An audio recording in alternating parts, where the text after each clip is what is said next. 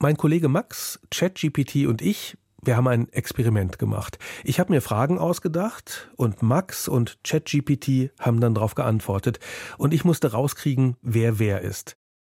Also ab welcher Höhe gilt ein Haus in Deutschland als Hochhaus? So, jetzt kommt hier die erste Antwort. In Deutschland gilt ein Haus als Hochhaus, wenn der Fußboden des höchsten Aufenthaltsraums 22 Meter vom Boden entfernt ist. Das sind ungefähr acht Stockwerke oder mehr. In Deutschland wird ein Gebäude als Hochhaus definiert, wenn es eine Höhe von mindestens 22 Metern hat oder mehr als sieben Etagen hat. Und das ist sehr ähnlich, aber das wollte ich ja auch, dass es sehr ähnlich ist. Ich frage mal noch hinten dran, welches ist das höchste Haus in Deutschland? Das höchste Haus in Deutschland ist der Commerzbank Tower mit 259 Metern. Er steht in Frankfurt am Main. Das höchste Gebäude in Deutschland ist derzeit der Commerzbank Tower in Frankfurt am Main. Der Wolkenkratzer ist 259 Meter hoch und hat 56 Stockwerke. Ich würde sagen, Max. Ich würde sagen, du bist der Erste. Yes. Ah! Hast du auch wieder richtig. Ja! Aber ja! hast du auch überlegen müssen. Hast du auch überlegen müssen, Ich habe total überlegen müssen. Eigentlich habe ich es nur an der Sprache erkannt, an Formulierungen, die ein Mensch so vielleicht nicht wählen würde. Vielleicht. Richtig sicher war ich mir nicht. Das können Maschinen schon sehr gut, den Menschen imitieren, jedenfalls beim Schreiben. Sie machen das, indem sie aus großen Datenmengen Informationen sieben. Künstliche Intelligenz nennt man das dann. Und wir verbinden das mit Computern. Wir denken aber schon viel länger drüber nach. Deutschlandfunk. Der Rest ist Geschichte. Ich bin Jörg Biesler und in dieser Episode geht es um die sogenannte künstliche Intelligenz. Die ist gerade täglich in den Nachrichten und auch in den Feuilletons, denn da gibt's viel Neues und viele ungeklärte Fragen. Und die sind wirklich drängend, aber nicht gerade leicht zu beantworten. Es ist sogar schwer zu sagen, was das überhaupt ist, künstliche Intelligenz und deshalb setzen wir das hier erstmal in Anführungszeichen.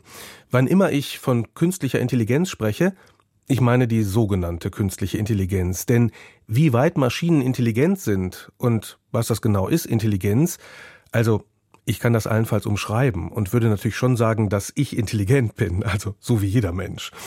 Und sowas Menschliches, das hat ja auch zum Beispiel ChatGPT, haben wir gerade gesehen. Die Maschine kann zumindest menschlich tun. Ist das jetzt schon intelligent oder bloß gute Imitation? Ganz gleich, was es ist, langsam wird selbst denen unwohl dabei, die mit intelligenten Maschinen Geld verdienen oder Geld verdienen wollen.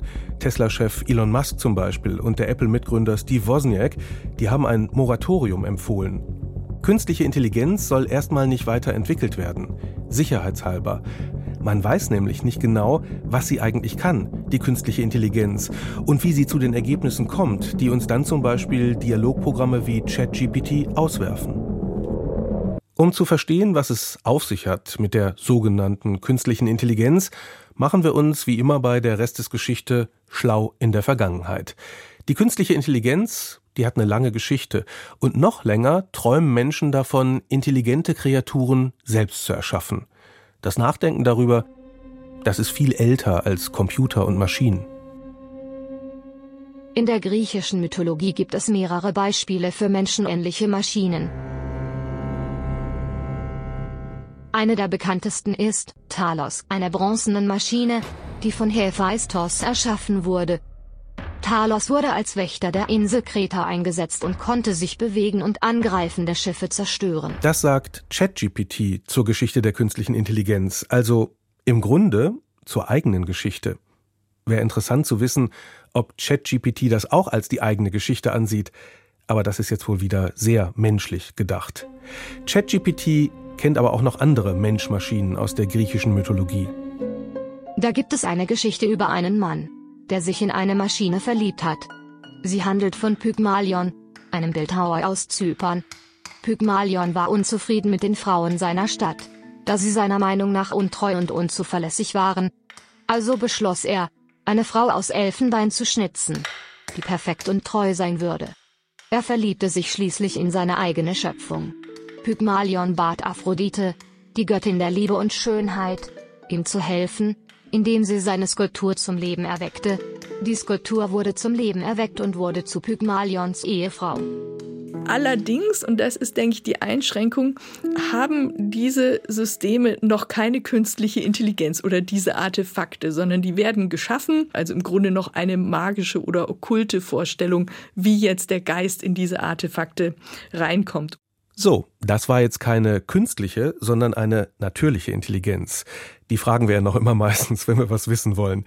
In diesem Fall die Maschinenethikerin Katrin Misselhorn, Professorin in Göttingen, die zu philosophischen Problemen der künstlichen Intelligenz forscht. Daher kennt sie sich auch aus mit griechischen Sagen, in denen diese philosophischen Probleme schon verhandelt werden. Wie die Beispiele von Talos und Pygmalion zeigen, geht es vor allem um zwei Dinge dabei.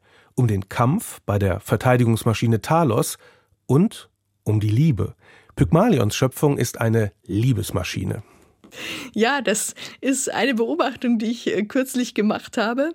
Warum ist das so? Man kann natürlich sagen, das sind anthropologische Grundkonstanten irgendwie, um die es geht und die vielleicht diese Themen noch interessanter machen oder wichtiger oder auch natürlich auch immer vielleicht klarer machen, wo dann auch die negativen Aspekte von solchen künstlichen Kreaturen liegen können. Beides hat auch was mit Macht zu tun, ne? Ja, kann man so sagen.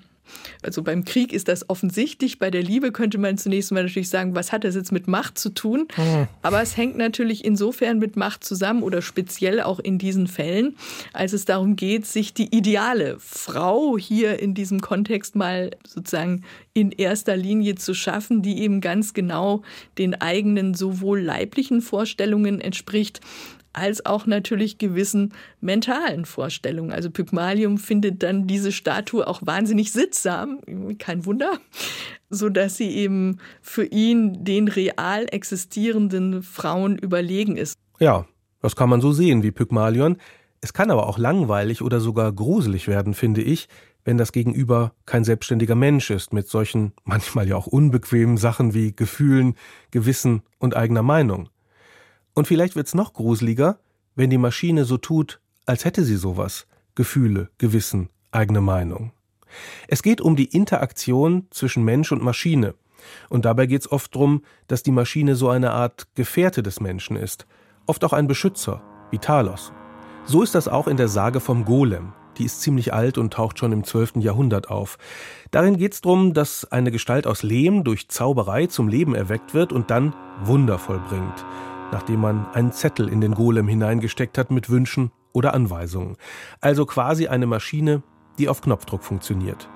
Dieser riesige Golem soll der Legende nach die Juden beschützen. Immer mal wieder wird vor allem Rabbinern die Fähigkeit zugeschrieben, den Golem zu erwecken. Prominentester unter denen ist der Rabbi Löw, der im 16. Jahrhundert in Prag gelebt haben soll. Und damit genau da, wo Katrin Misselhorn gerade Urlaub gemacht hat über den ja da auch Geschichten erzählt werden, die genau das zeigen. Er soll einerseits die Juden beschützen, aber auf der anderen Seite sind dann auch diverse Personen, meistens Frauen, auf die Idee gekommen, ihm auch andere Aufgaben zu geben. Und da zeigt sich genau diese Ambivalenz sehr deutlich. So sollte er also einmal auf den Markt gehen, um Wasser zu holen und hat dann irgendwie den ganzen Brunnen mitgebracht und das Haus überschwemmt. Oder beim Feuerholz holen hat er den ganzen Wald, die Bäume ausgerissen und mitgebracht. Also hier zeigt sich genau diese Ambivalenz des Systems eben nicht ganz kontrollierbar. Man versteht nicht genau, wie es funktioniert. Man kann nicht genau vorhersehen, was es macht und auch nicht äh, genau kontrollieren. Das ist sozusagen Reiz und Fluch der Sache zugleich. Und ich glaube, dieses Motiv zieht sich bis heute durch und ist eines, was tatsächlich auch die Besonderheiten der künstlichen Intelligenz ganz gut erfasst heute. In den Sagen vom Golem also ist das Problem mit der KI schon drin. Ich erschaffe was, was mir helfen soll, aber weil das am besten geht, wenn das, was ich erschaffen habe, ziemlich autonom handeln kann, kann es eben auch so handeln, wie ich es mir nicht wünsche. Kann man auch bei Goethe nachlesen im Zauberlehrling, wo der Lehrling den Besen zum Wasserholen schickt und der dann gar nicht mehr aufhört mit dem Wasserholen, weil der Lehrling die Zauberformel nicht kennt, mit der man das blöde Ding wieder abstellt. Kennen wir die Zauberformel, mit der wir die KI wieder abstellen können? Das ist die Frage, die gerade viele umtreibt. Gucken wir mal zurück in die Anfänge der sogenannten künstlichen Intelligenz. Wir sind ja erstmal vorsichtig mit dem Begriff. Diese Anfänge liegen tatsächlich ziemlich weit zurück. Auf die Legenden folgt die Zuversicht, tatsächlich sowas bauen zu können wie eine intelligente Maschine. Katrin Misselhorn sagt, das hat der Philosoph Thomas Hobbes formuliert im 17. Jahrhundert. Lesen wir mal nach. Denken heißt nichts anderes, als sich eine Gesamtsumme durch Addition von Teilen oder einen Rest durch Subtraktion einer Summe von einer anderen vorstellen. Denn Vernunft in diesem Sinne ist nichts anderes als Rechnen, das heißt addieren und subtrahieren. Was Hobbes sich da überlegt hat, das machen heute Computer. Man kann auch sagen Rechner. Die können nichts anderes als rechnen, aber das ziemlich schnell und besser als wir Menschen. Wenn diese Rechenmaschinen jetzt plötzlich von Taschenrechnern zu etwas werden, in dem wir mindestens Teile von uns selbst erkennen, dann ist das schon wieder gruselig und vielen macht das Angst, dass die Maschine dann vielleicht irgendwann durch eigenes Lernen nicht mehr nur rechnet, sondern auch was will, so wie wir, oder jedenfalls was entscheidet, was sie besser nicht tun sollte, weil sie es vielleicht gar nicht kann, vor allem nicht verantworten kann. Und ich würde sagen, da muss man eben unterscheiden zwischen den begründeten und den nicht begründeten Ängsten. Also die begründete Sorge sehe ich durchaus darin, dass man sagt, wir können diese Systeme nicht mehr voll kontrollieren, wir können nicht mehr voll vorhersehen, was sie machen. Und im Grunde verstehen wir auch ihre Funktionsweise im Detail nicht immer. Also es sind Black Boxes. Und das ist eine, glaube ich, reale Problematik. Aber eben diese Idee, die könnten irgendwie die Herrschaft übernehmen oder eigene Absichten, uns zu beherrschen, da denke ich, ist eben der Punkt der nicht realen Angst gegeben, weil ich denke, dass wir zumindest bis jetzt nicht die Mittel haben, um Maschinen zu schaffen, die eigene Ziele verfolgen können, die Bewusstsein haben. Aber solche Ängste sind natürlich ein super Thema für die Fantasie und die Literatur. Die Science-Fiction-Literatur.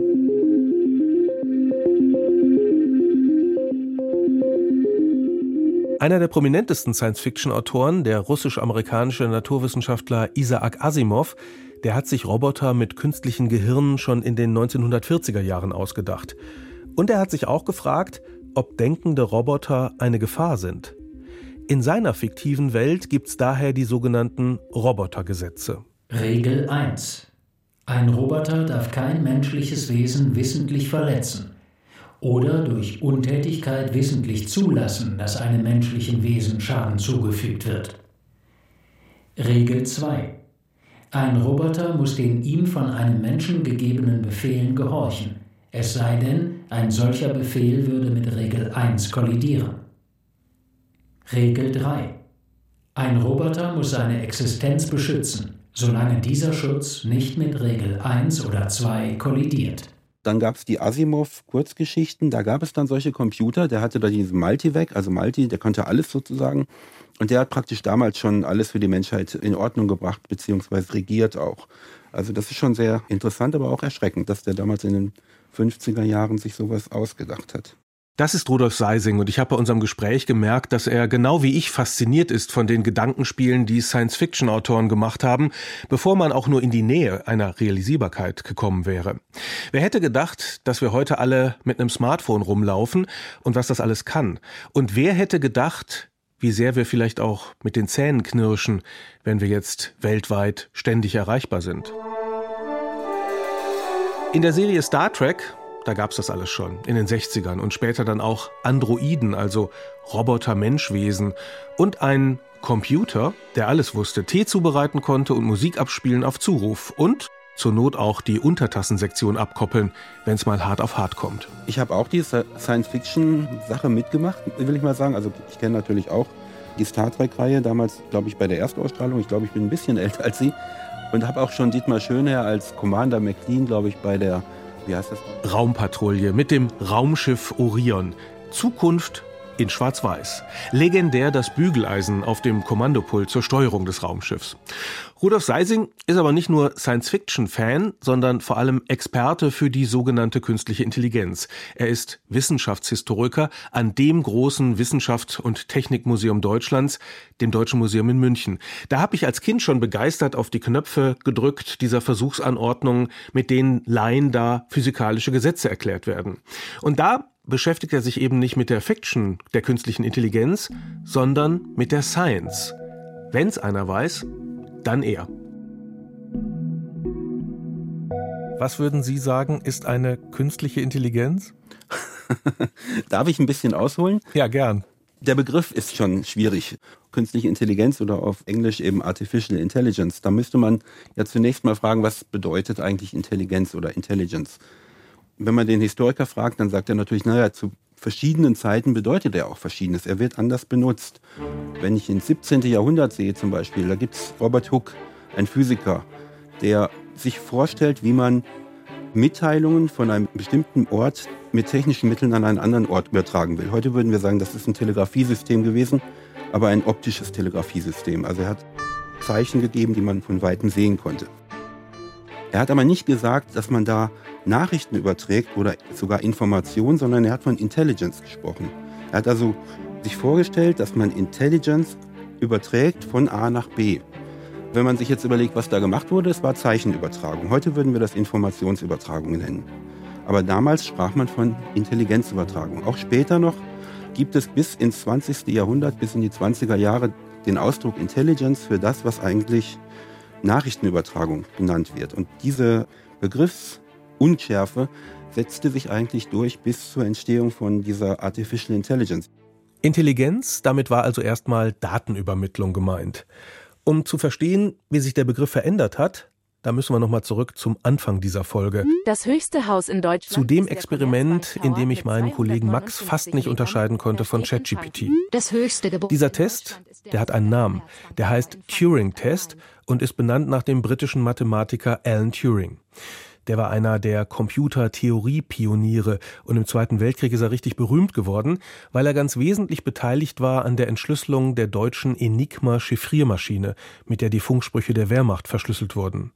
Sein Turing-Test zielt darauf ab, zu prüfen, ob man es mit einer künstlichen Intelligenz zu tun hat. Der hat ja dieses berühmte Imitationsspiel damals 1950 mit seinem Text geschrieben. Sie sind verbunden über, damals war das der Fernschreiber, man kann heute an E-Mail denken. Sie sind verbunden mit zwei Kommunikationspartnern, einem Menschen und einem Computer. Sie können Fragen stellen und sie bekommen Antworten von beiden.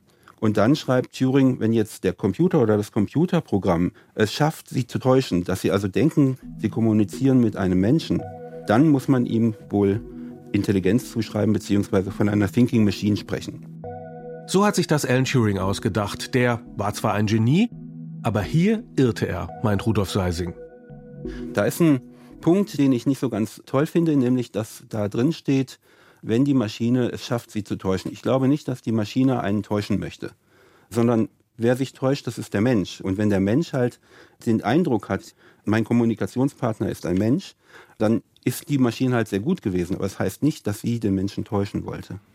Das ist jedenfalls ein schwammiges Kriterium, weil mhm. es hängt ja auch ganz stark davon ab, welcher Mensch da gerade davor sitzt und wie diese Kommunikation verläuft. Also objektiv ist es nicht. Objektiv ist es nicht. Es war, glaube ich, auch von Turing gar nicht so gemeint, wie es heute oft gesagt wird.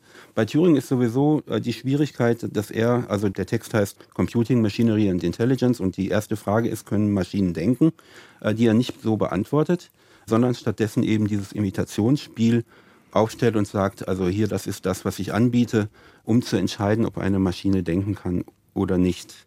Der Punkt ist, dass Turing, ich würde mal sagen, so eine Art Nerd war. Der war logisch, mathematisch ausgebildet, hatte Defizite, was andere Sachen anging und hat also sehr stark darauf fokussiert. Und für ihn war eigentlich klar, dass Denken dasselbe ist wie logisch-mathematisch argumentieren. Er meinte auch 1950, dass man in 50 Jahren, also im Jahre 2000, von Denken sprechen würde, wenn man das meint, was die Maschine tut. Und das tun wir. Wir sprechen sogar von künstlicher Intelligenz und wir in der Rest des Geschichte vorsichtiger von sogenannter künstlicher Intelligenz. Turing meinte ein Denken, das auf Logik begrenzt ist und weder Bewusstsein noch Gefühle kennt oder Fantasie, um sich zum Beispiel sowas wie eine künstliche Intelligenz auszudenken, wie wir Menschen das können. Die Computer, mit denen er arbeitete um 1950, die waren weit entfernt davon, Intelligenz auch nur imitieren zu können. Obwohl sie groß wie Schränke waren, die Rechenleistung war sehr begrenzt und drinnen ratterten Lochkarten. Und obwohl die so simpel waren, war mit diesen Rechnern der Traum von künstlicher Intelligenz verbunden. damals noch ganz ungebrochen. Turing war nicht der Einzige, der diesen Traum träumte. Mitte der 50er kamen in einer der ältesten Universitäten der USA 30 Pioniere zusammen, um über künstliche Intelligenz zu diskutieren. Das Treffen gilt heute als der Startpunkt der Entwicklung solcher Maschinen und es fiel auch zum ersten Mal der Begriff künstliche Intelligenz.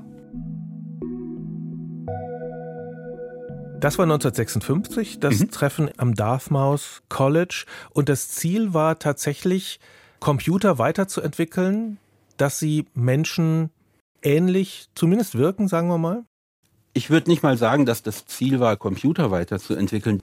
Das waren ja Leute, also John McCarthy und, und, Marvin Minsky waren sehr junge Wissenschaftler damals, die aber Interesse daran hatten, erstens, was diese Computer können, aber umgekehrt auch zumindest bei Minsky war es so, der sehr daran interessiert war, wie denn das natürliche Gehirn funktioniert. Und diese Interessenlage führte dazu, dass sie gesagt haben, wir wollen doch mal gucken oder darüber diskutieren mit möglichst vielen Leuten. Ihnen war eine Gruppe von 30 Leuten eigentlich so ungefähr, hat ihnen vorgeschwebt, nachher waren es dann weniger und die waren auch nie alle gleichzeitig da.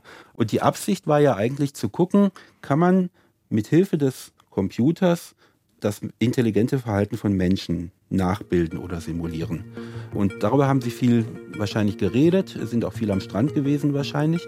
Und rauskam dann eigentlich relativ wenig, bis auf die Tatsache, dass dieses Treffen bekannt wurde und dieses Programm Logic Theorist von Newell und Simon dann auch als erstes Ergebnis populär wurde. Was hat das gemacht?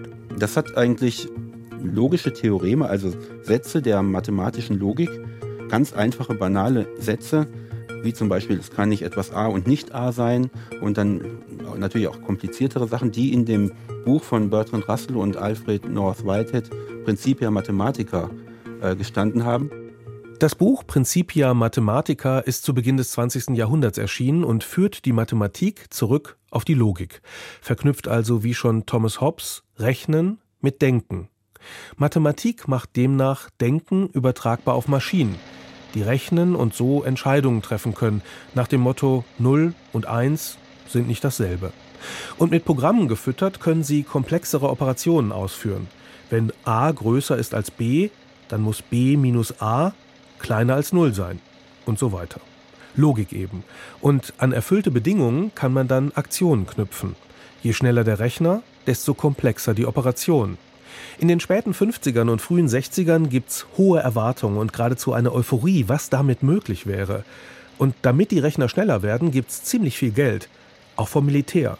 Das hofft darauf, dass irgendwann auf dem Schlachtfeld statt Menschen Maschinen stehen.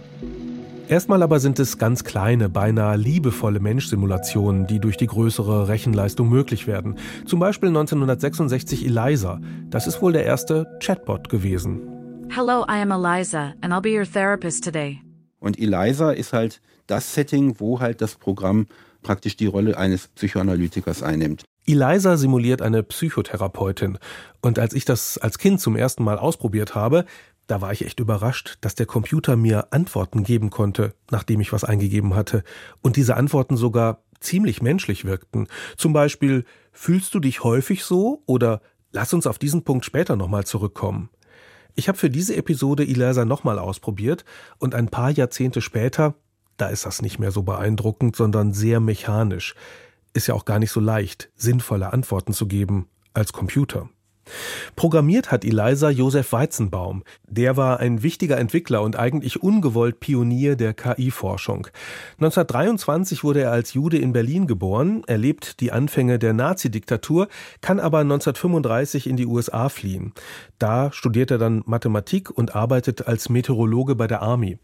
Schließlich landet er am renommierten Massachusetts Institute of Technology, dem legendären MIT. Dort entwickelt er ELIZA und lässt es Leute testen. Die waren total begeistert und haben gar nicht verstanden, dass der schlitzohrige Weizenbaum ELIZA als Parodie auf die Psychotherapie geschrieben hatte und zeigen wollte, dass die üblichen Therapeutenfragen auch so ein ganz simples Programm stellen kann. Man hat ja gewusst, dass das eine Maschine ist. Man hat sich ja nicht vorgestellt, dass das Ding lebt. Und eigentlich war ja der Sport, das zu entlarven, also solche Fragen dann sehr schnell zu stellen, wo man erwarten konnte, da muss der jetzt irgendwie passen. Und das ist ja dann auch der Fall. Andererseits muss man sagen, die Geschichte, die Weizenbaum in dem Buch dann auch erzählt von seiner Sekretärin, die sich dann also an das Gerät gesetzt hat und dann auch ganz intime Sachen gefragt hat und auch entsprechende Antworten zurückbekommen hat. Das war dann der Punkt, wo Weizenbaum gesagt hat, also eigentlich geht das nicht, das kann man nicht machen, das ist unmoralisch. Man täuscht die Menschen, weil man ihnen praktisch vermittelt, dieses technische Gerät kann vernünftig mit mir reden und kann mir Ratschläge erteilen. Die künstliche Intelligenz insofern ist eine Täuschung. Das hat ähm, Weizenbaum dann erkannt und hat sich dann aufgrund dieser Erkenntnis zu einem Kritiker der künstlichen Intelligenzforschung weiterentwickelt.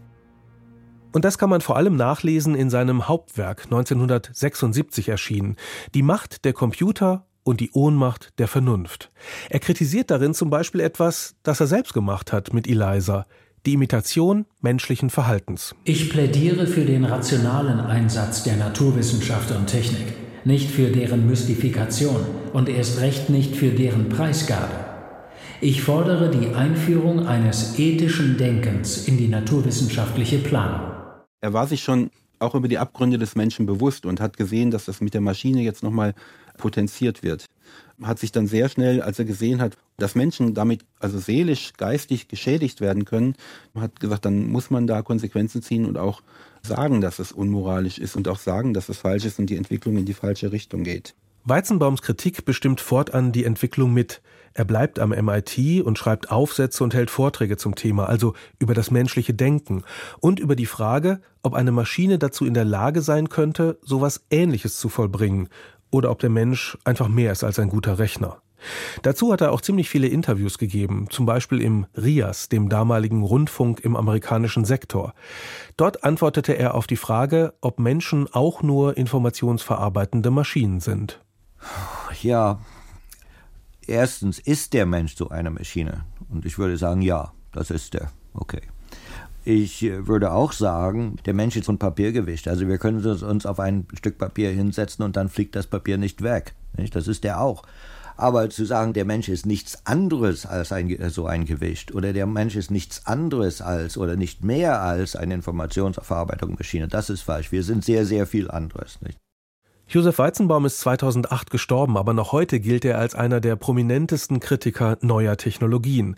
Das vom Bund geförderte Weizenbaum-Institut in Berlin, das forscht heute zum Thema Digitalisierung und Gesellschaft und dazu, wie der digitale Wandel gestaltet werden kann.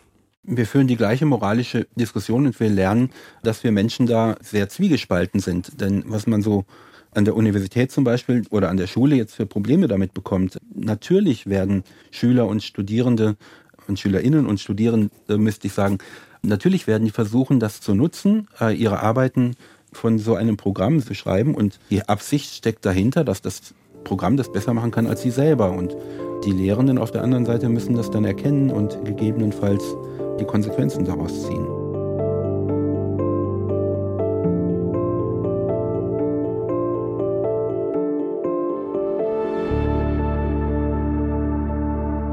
Weizenbaums Eliza war ein Vorbild für ChatGPT und andere Chatbots, nur dass die natürlich heute mit viel mehr Rechnerleistung arbeiten und sich die ganze digitalisierte Welt einfach aus dem Netz saugen können. Sie arbeiten also mit dem Wissen des gesamten Internets und mit dem Nichtwissen und der Falschinformation natürlich auch.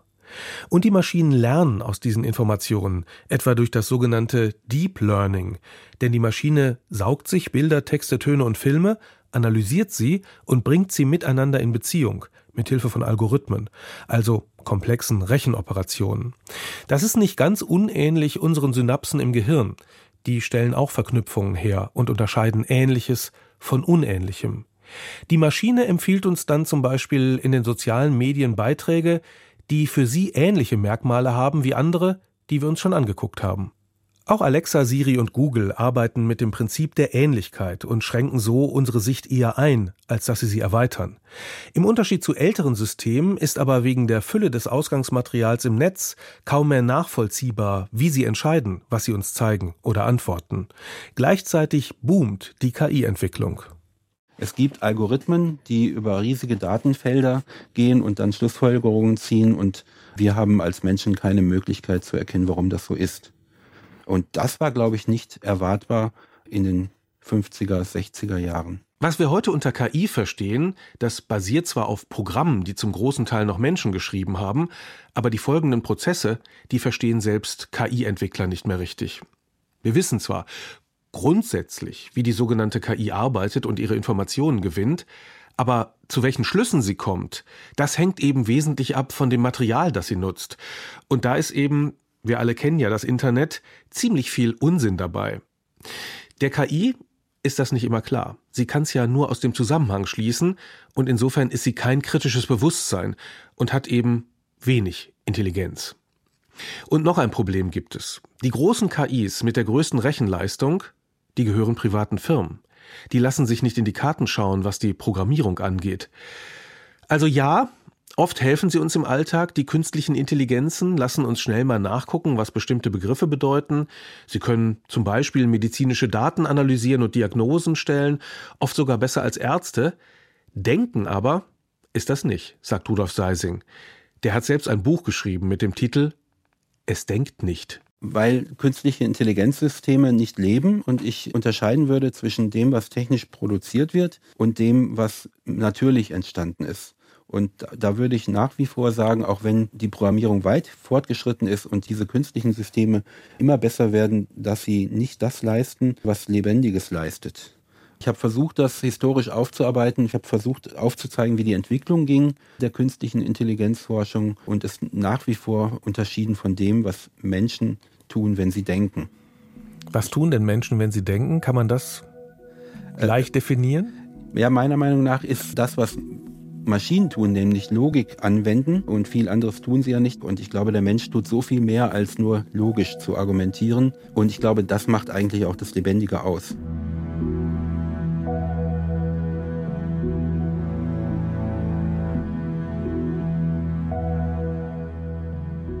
Katrin Misselhorn sagt, Deep Learning, also eine komplexe Form des maschinellen Lernens, die Informationen auf mehreren Ebenen miteinander verknüpft, die hat in den vergangenen zehn Jahren zu einer ganz neuen Form von künstlicher Intelligenz geführt.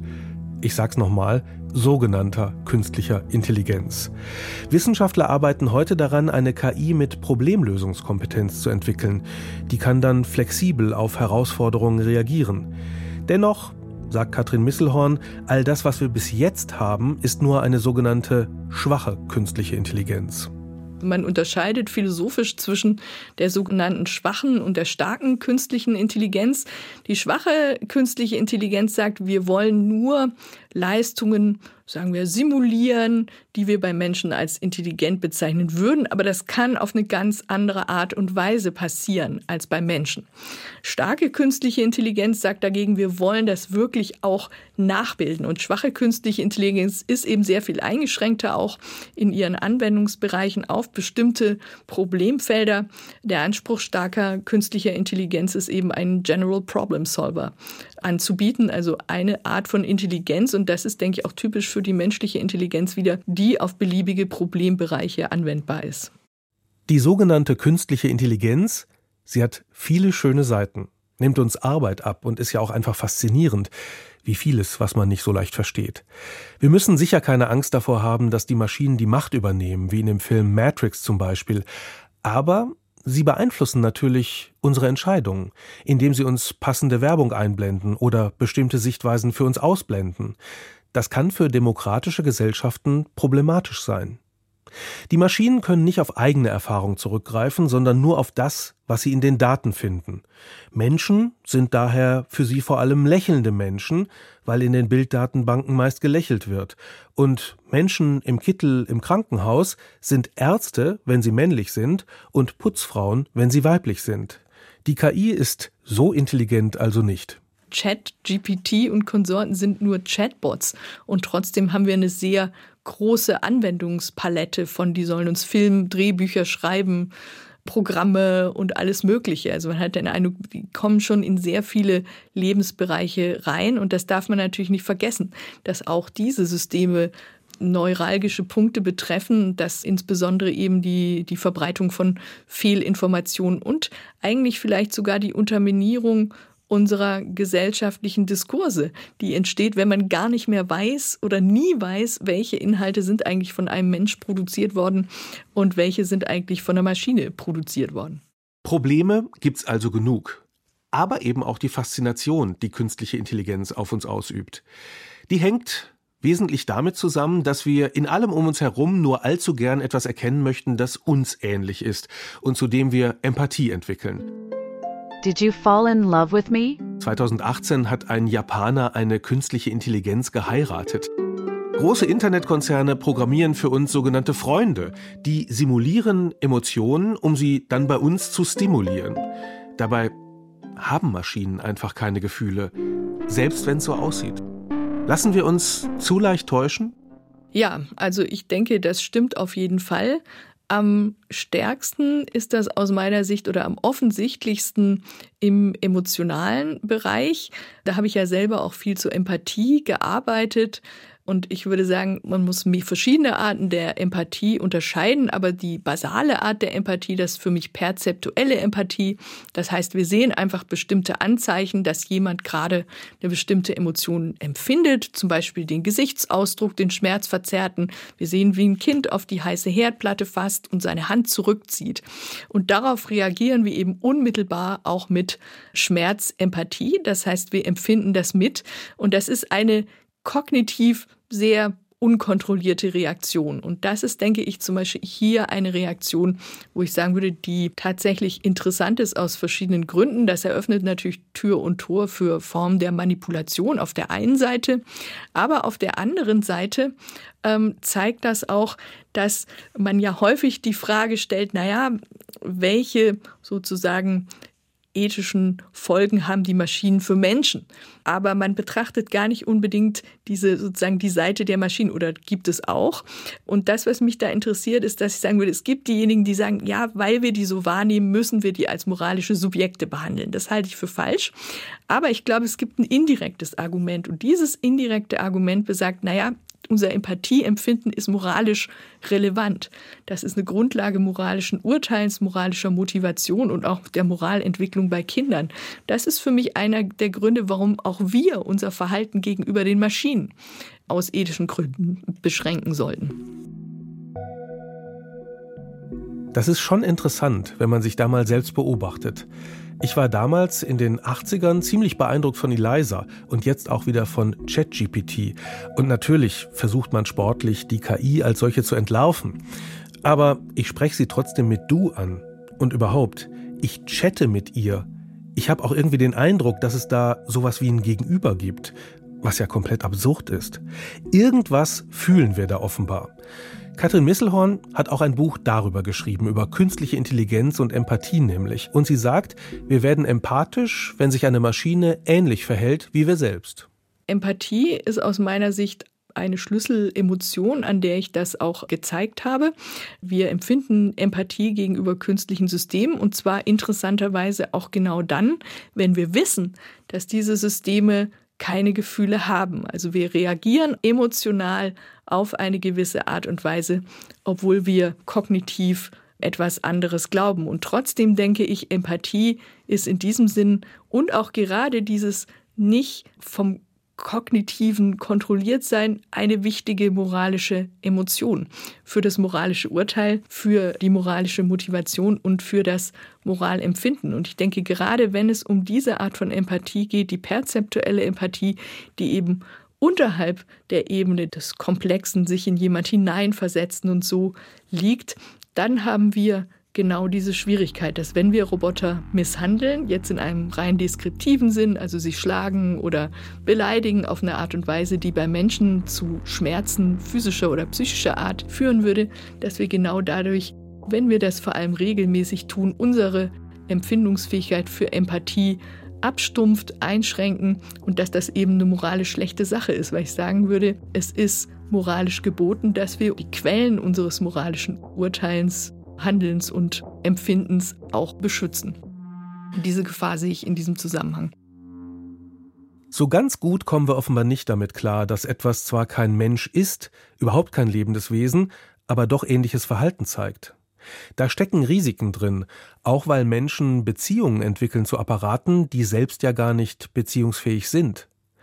Andererseits kann man das verurteilen? wenn Chatbots oder Roboter helfen, das Leben zu erleichtern und vielleicht Menschen ihre Einsamkeit etwas erträglicher machen?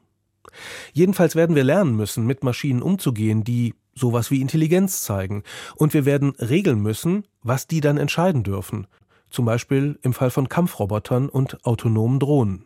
Da kommen wir vielleicht in den Bereich, wo es klarer ist, wirklich zu sagen, dass es ethische Grenzen gibt, die man nicht überschreiten darf.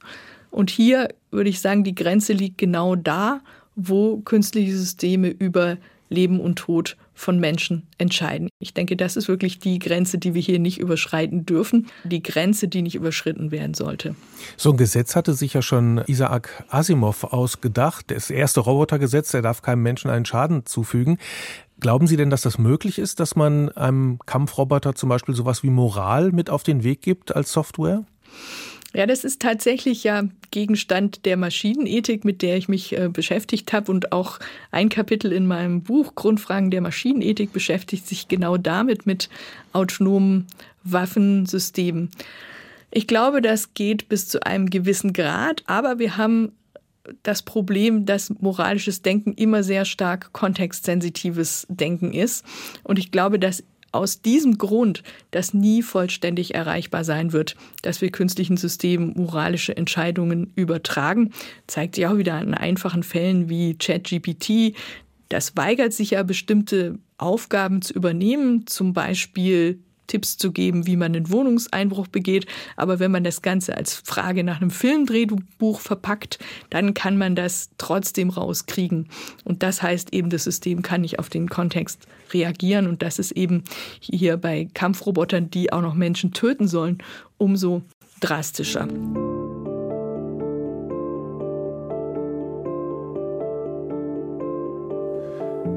Moralisch handeln das können Maschinen nur, wenn wir ihnen die Regeln vorgeben. Insofern lag ich, glaube ich, richtig, wenn ich erstmal von sogenannter künstlicher Intelligenz gesprochen habe. Der Traum von der menschengemachten Kreatur, er ist weiterhin nur ein Traum, aber die Entwicklung geht ja weiter. Wie weit sie geht, ob irgendwann das Rechnen doch zum Denken wird und die Maschine außer Logik noch Emotionen, Empathie und Bewusstsein lernt, ich habe keine Ahnung. Aber schon jetzt müssen wir über Regeln nachdenken. Und wir müssen klären, was die sogenannte künstliche Intelligenz darf und was nicht. Die vielen literarischen Dystopien, die schon lange vor der Entwicklung solcher Maschinen düstere Bilder gemalt haben, die erzählen von der Faszination wie von der Angst gleichermaßen. Dass uns die Maschinen versklaven, ja, ich glaube, dafür sind sie noch nicht schlau genug und sie haben ja auch keinen eigenen Willen. Aber gut, dass wir Menschen sowas in der Kunst schon mal vorgedacht haben und uns zum Beispiel Robotergesetze überlegen und mögliche Zukünfte durchspielen. Dann haben wir schon mal nachgedacht, bevor die Dinge passieren. Solche Robotergesetze, die brauchen wir auch für die Chatbots, die nicht unterscheiden können zwischen Fakten und Unsinn und damit manipulierbar sind und die Demokratie gefährden können. Und trotzdem staunen wir natürlich, was für Fähigkeiten Chatbots schon haben. Und über uns selbst staunen wir vielleicht auch, wenn wir uns dabei zusehen, dass wir sie als Wesen wahrnehmen, wieder besseren Wissens. Das sagt auch was über uns und unsere Veranlagung zur Empathie. In der nächsten Episode mit Antran geht es um die Geschichte Israels und die Gründung vor 75 Jahren. Das Gespräch über Israel ist ein schwieriges Gespräch, aber es ist ein notwendiges Gespräch. Es ist notwendig sowohl für Israel, aber auch für Deutschland, auch für die deutsche Gesellschaft. Ich bin Jörg Biesler. Recherchiert hat für diese Folge Maximilian Brose, Produktion und Regie Maximilian Brose und Karina Schröder. Redaktion Monika Dittrich.